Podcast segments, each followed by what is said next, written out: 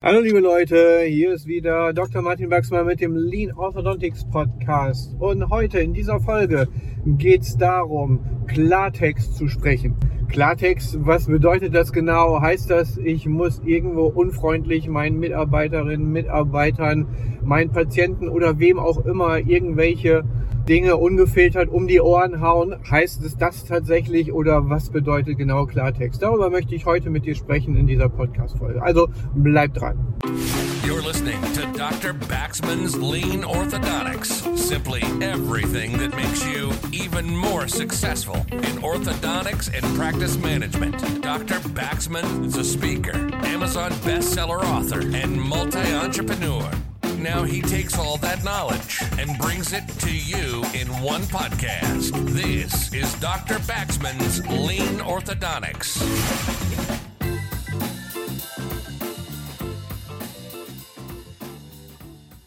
Wie du ja vielleicht schon weißt, bedeutet Lean Orthodontics schlanke Kieferorthopädie, verschwendungsfreie oder verschwendungsarme Kieferorthopädie, Konzentration auf das Wesentliche und so weiter. Ich will das jetzt nicht nochmal endlos vertiefen, das ist eigentlich schon soweit bekannt und kannst du auch in den ganzen anderen Folgen die einfach gerne nochmal anhören. Und natürlich kommen auch noch ganz viele dazu, aber worum es mir geht, ist da um die Sprache. Auch die kann durchaus schlank sein und lean und darum geht es mir konkret bei dem Thema Klartext. Erstes Beispiel, wo mir Klartext wichtig ist. Fast jeder ist heute irgendwo akademisch und kommunikativ geschult, wenn es oder auch psychologisch geschult, wenn es um das Thema Gespräche geht. Und eine der häufigsten angewendeten Techniken ist da die Sandwich-Technik. Du sagst erst was Gutes, dann kommst du zum Kern der Sache und dann musst du das Ganze nochmal mit, mit was Gutem abrunden, damit dann auch alle mit einem super Wohlgefühl aus so einem Gespräch rausgehen. Also zum Beispiel, du möchtest eine Mitarbeiterin darauf hinweisen, dass ihre Arbeit einfach nicht so gut ist, dann geht's dann erstmal los, ja, guten Morgen und schön, dass Sie wieder da sind. Sie sind ja schon so lange im Team und das klappt ja schon alles wirklich so toll. Aber letzte Woche, das war jetzt wirklich katastrophal, das ging gar nicht. Aber zum Glück weiß ich ja, Sie sind super und alles wird jetzt wieder gut. Bei dieser Botschaft merkt man schon so ein bisschen, ich versuche es natürlich wieder so überspitzt darzustellen, dass der eigentliche Punkt zwar benannt ist, aber irgendwie auch gar nicht so konkret zur Geltung kommt, weil wir so stark bemüht sind, das möglichst samtweich zu verpacken, um gar keine negativen Emotionen, Emotionen hervorzurufen. Es geht natürlich auch richtig darum, dass man nicht verletzt, nicht kränkt, dass man den Selbstwert der Mitarbeiterin jetzt in diesem Beispiel nicht irgendwie herabsetzt oder so, es geht aber darum, die Botschaft wirklich klar ins Ziel zu bringen. Das ist so ähnlich wie mit dem Loben auch nochmal, dass es konstruktiv und halt klar durchgeführt wird, dieses Gespräch. Dass man genau anspricht, ganz spezifisch, was ist das Problem, worum geht es und dann auch wiederum eine Neuausrichtung direkt durchführt. Dass man ja auch sagt, worauf kommt es an, was erwartet man dann im nächsten Schritt von der Mitarbeiterin oder von wem auch immer in diesem Gespräch. Das ist etwas, was ich ganz konkret als Klartext auch sehe. Und im Prinzip ist das sogar schon eine doppelte Form des Klartextes. Denn zum einen einmal kommt der Kern des Gesprächs einfach besser zur Geltung. Klartext sorgt dafür, dass wir uns konzentrieren darauf, auf der Sachebene zu bleiben, also das nicht zu emotional in irgendeiner Form dann zu besprechen. Da ist es auch wichtig, dass man im Gegensatz zum Lob, was man möglichst sofort geben sollte, vielleicht bei einer Kritik auch einen Moment nachdenkt, zumindest die Vier-Sekunden-Regel einhält, die kennst du vielleicht noch, zwei Sekunden einatmen, zwei Sekunden ausatmen, einfach so eine Impulskontrolle vorzunehmen, dass man nicht sofort losschießt, sondern einfach mal nachdenkt und vielleicht auch versucht, die Perspektive der anderen Person dann entsprechend einzunehmen. Das ist so ein Punkt, aber auf der Sachebene sein, ganz konkret, um da nicht wirklich zu viel um den heißen Brei herumzureden. Das ist was, was ich gelernt habe in den letzten Jahren. Wir haben jetzt etwa 40 Mitarbeiter und eine meiner wichtigsten Aufgaben ist, regelmäßig irgendwelche Mitarbeitergespräche zu führen.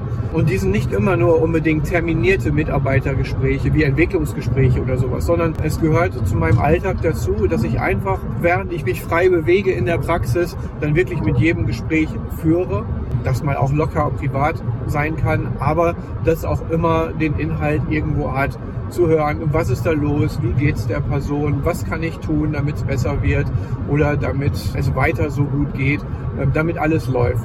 Und da habe ich dann gar nicht die Zeit dafür, so ganz viele Verpackungen dann da drum herumzulegen für jeden Einzelnen. Abgesehen davon, dass das auch irgendwann unglaubwürdig ist. Ich habe zum Beispiel auch Mitarbeiter, die kennen dieses Thema auch sehr gut, die sind auch schon ganz gut psychologisch geschult und die wenden das bei mir dann immer an, wenn sie Kritik üben wollen oder wenn sie Hinweise geben oder Vorschläge machen oder so, wo ich dann auch ganz klar darauf hinarbeite, dass das bei mir weggelassen werden kann. Mir kann man direkt sagen, worum es geht.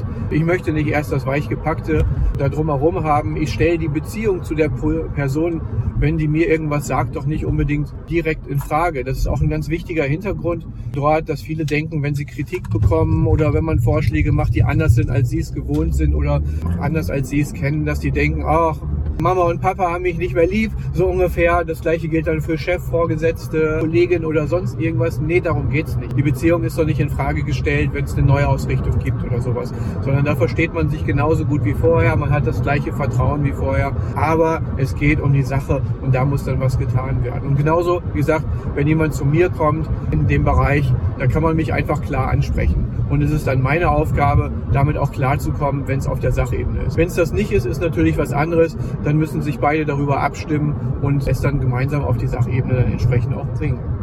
So, das ist Teil 1 des klaren Sprechens, dass man diese grobe Verpackung einfach mal drumherum abschält, weglässt und zum Kern der Sache kommt und, und das deutlich. Das andere ist aber auch, dass die Erwartungen, die man hat und die Wünsche und die Zielvoraussetzungen oder die Zielsetzung, dass die wirklich auch klar formuliert werden. Das kennst du zum Beispiel aus dem Podcast Delegation. Dort geht es ganz, ganz konkret darum, wie die Aufgabe beschrieben sein muss, damit ein Mensch, der diese Delegationsaufgabe für dich ausführt oder zumindest erste Schritte davon ausführt, je nachdem welche Stufe es ist, also hör dir den Podcast Delegation unbedingt an, auch versteht, was gemacht werden soll.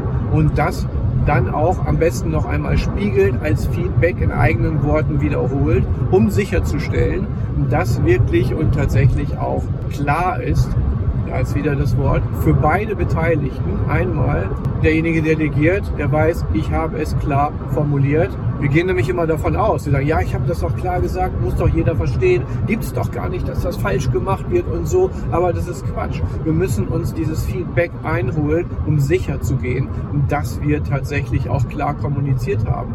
Wir haben so viele Dinge, die zwischen den Zeilen bei uns ablaufen, wenn wir irgendwas sagen. Wir haben uns auch schon mit dem Problem auseinandergesetzt, wenn wir irgendwas besprechen während das Gegenüber dann vielleicht erstmalig damit konfrontiert wird in dem Moment und vielleicht einfach ganz andere Dinge auf dem Schirm hat in dem Moment. Dann müssen wir uns erstmal kalibrieren, einstellen, feinjustieren, den richtigen Kanal finden, auf dem wir dann tatsächlich miteinander kommunizieren und dann läuft es dann auch. Umgekehrt natürlich bedeutet das auch, wenn wir dieses Feedback einholen, dass die andere Person auch nochmal die zusätzliche Sicherheit bekommt, ah okay, ich habe das jetzt wirklich verstanden, ich weiß genau, was ich tun muss. Es ist nicht so wie früher, wenn der Chef was delegiert hat, dann habe ich irgendwas gemacht und dann war hinterher alles falsch und dann nochmal und dann irgendwie war schlechte Stimmung und das kennst du bestimmt auch von dir in der Praxis, da kommt sowas immer mal vor. Jedenfalls, ich habe immer mal wieder Gespräche mit Kollegen, die sagen, ja, ach bei mir, ich kann nicht delegieren, du hast ja so tolle Mitarbeiter, Martin, da geht das hier alles ganz automatisch, aber mit meinen funktioniert das nicht. Da muss ich sagen, hallo, kann ja wohl nicht wahr sein, wenn das mit dem Delegieren nicht funktioniert, dann ist es dein Job, daran zu arbeiten, dass das besser wird. Und das ist auch deine eigene Entlastung. Der Chef, der alles selbst macht, der ist ein Dinosaurier und den wird es nicht mehr lange geben. Außer er hat wirklich eine Einzelpraxis, wo er ganz alleine arbeitet und sich um alles selbst kümmert. Aber dann kann er auch nur drei Patienten am Tag sehen. Kann ein funktionierendes Geschäftssystem sein, aber für die meisten ist es das nicht. Und es ist auch schön, viele Mitarbeiter zu haben, für Familien verantwortlich zu sein, sich um die zu kümmern, in der Region starker Player zu haben, der dann auch Einfluss hat regional. Das ist doch eine tolle Sache und insofern lohnt sich das sicherlich auch dort entsprechende Größe zu haben. Aber das geht halt wirklich nur mit dieser Klarheit, um sicherzustellen, dass die Botschaft wirklich direkt ankommt. Das Feedback, was der, dem delegiert wird, zurückgibt, muss natürlich ebenso klar sein. Wenn man sagt, ja, hast du die Aufgabe verstanden? Ja, glaub schon. Ich versuch's mal. Ich hoffe, dass es klappt ist natürlich überhaupt gar kein Feedback, was irgendeinen Wert hat. Da ist es dann auch wieder deine Aufgabe als Führungsposition, als Chef, als Praxismanagerin, wer auch immer, ganz klar zu sagen, okay, jetzt bitte beschreib mit deinen eigenen Worten, was deine nächsten Schritte sind und was du verstanden hast, was das Ziel ist. Dann kommt dieses Feedback hoffentlich. Da müssen wir vielleicht auch nochmal wieder nachjustieren und dann können wir dort wirklich gut arbeiten. Natürlich, das braucht erstmal Zeit, das braucht erstmal Nerven, aber es ist eine Investition, eine Kommunikations- und Gesprächskultur, die nachhaltig wirksam ist, die eine Veränderung auch im gesamten Team bewirkt, zum Beispiel was lösungsorientiert, was sachliche Problemlösung angeht es ist so klasse. Ich bin jetzt gerade nämlich auf dem Weg zum Monatsmeeting. Quatsch, Quartalsmeeting haben wir heute. Ist ja auch ein Monatsmeeting, aber Quartalsmeeting ist den ganzen Tag lang bei uns. Und da kommt es wirklich drauf an, dass wir nicht so, wie es häufig ist, wie wird immer gesagt, oh, wir besprechen bei uns in der Praxis doch immer schon die Probleme, wir brauchen keine Meetings mehr. Genau das ist der Punkt. Dieses Probleme besprechen. Sehe ich auch immer mal wieder, wenn ich so einen In-Office-Kurs mache bei mir und dann haben wir ein Coaching und dann wird dann die ganze Zeit versucht, über Probleme zu sprechen. Ich möchte das Problem benannt haben und dann möchte ich über Lösungen sprechen. Und das ist zielorientiert, das spart Zeit, das bringt das Ganze auf die Sachebene und das löst dann auch die Probleme, sodass sie dann weg sind. Gleichzeitig lernen alle damit, wie man mit dem Problem umgeht. Hatten wir auch letztens das Thema, da ist jemand was runtergefallen. Du glaubst wahrscheinlich, ich komme jetzt vom Hundertsten ins Tausendste oder so, aber es ist genau so ein Punkt. Da fällt was runter und dann gibt es zwei Typen von Menschen. Die einen, während es runterfällt, haben sie schon das Adlerauge und merken, es prallt gleich auf dem Boden auf, der Teller oder was auch immer. Der zersplittert in so und so viele Teile, die fliegen herum und ich muss es jetzt gleich wegräumen. Hinten rechts in der Ecke steht der Besen und das Kehrblech. Das muss ich jetzt schnellstmöglich holen, aufsammeln, damit keiner drauftritt, sich verletzt oder sonst irgendwas passiert. Das ist jemand, der schon richtig gut trainiert ist, im zielorientiert, lösungsorientiert denken. Und dann gibt's noch diese zweite Gruppe, das sind die Anfänger in dem Bereich, die sehen vor dem geistigen Auge, wie etwas herunterfällt und dann geht's los. Huch, ach du meine Güte, au, jetzt passiert mir das schon wieder, oh je, mine. Da geht dann ein Theaterschauspiel los, das seinesgleichen sucht. Kennt ihr bestimmt auch solche Leute oder solche Situationen, wo das auftritt. Da braucht es erstmal eine ganze Zeit, bis überhaupt das Problem angefasst wird. Da müssen erst drei Leute hingehen und überlegen, ach du meine Güte, wie kann ich denn dir jetzt helfen? Und jetzt fängt dann die Person vielleicht auch noch an zu weinen. Dann muss man sie erstmal trösten. Und dabei braucht man eigentlich nur einen Handfeger und eine Schaufel, um das Ganze wegzuräumen und alles ist wieder gut und jeder kann machen, was er will. Also das ist etwas, was ich meine, wenn ich von Klartext spreche. Erstens, schält die überflüssigen Dinge um eure Botschaften herum weg. Nichtsdestotrotz, richtet natürlich am Ende lösungsorientiert aus. Das reicht als positiver Abschluss. Es muss nicht in Watte gepackt sein. Nummer zwei, sprecht Klartext auch insofern, dass ihr verständlich sprecht und eure Botschaft klar rüberbringt. Fordert ein Feedback ein, das ebenso klar sein muss, damit ihr auch wirklich genau wisst, ihr habt es richtig kommuniziert, die andere Person hat euch richtig verstanden. Und das nächste ist, und das letzte dabei, konzentriert euch auf die Lösung des Problems, diskutiert und tretet das Problem nicht breit, und lass mal dieses ganze, oh je, ach du meine Güte und immer ich und dieses ganze Gedönse, wie man in Norddeutschland sagt, lasst das doch einfach weg. Dann seid ihr wirklich schon viel, viel schlanker in euren Abläufen, viel entspannter. Der Puls bleibt gleichmäßig unten und euch geht's einfach gut. Und das ist genau, was ich euch mitgeben will. Außer natürlich jetzt auch die klare Ansprache. Du weißt, was du zu tun hast. Oder etwa nicht kannst mir jetzt kein Feedback geben. Sowas aber auch. Dann muss ich es einfach nochmal so direkt sagen. Also, liken, teilen, abonnieren.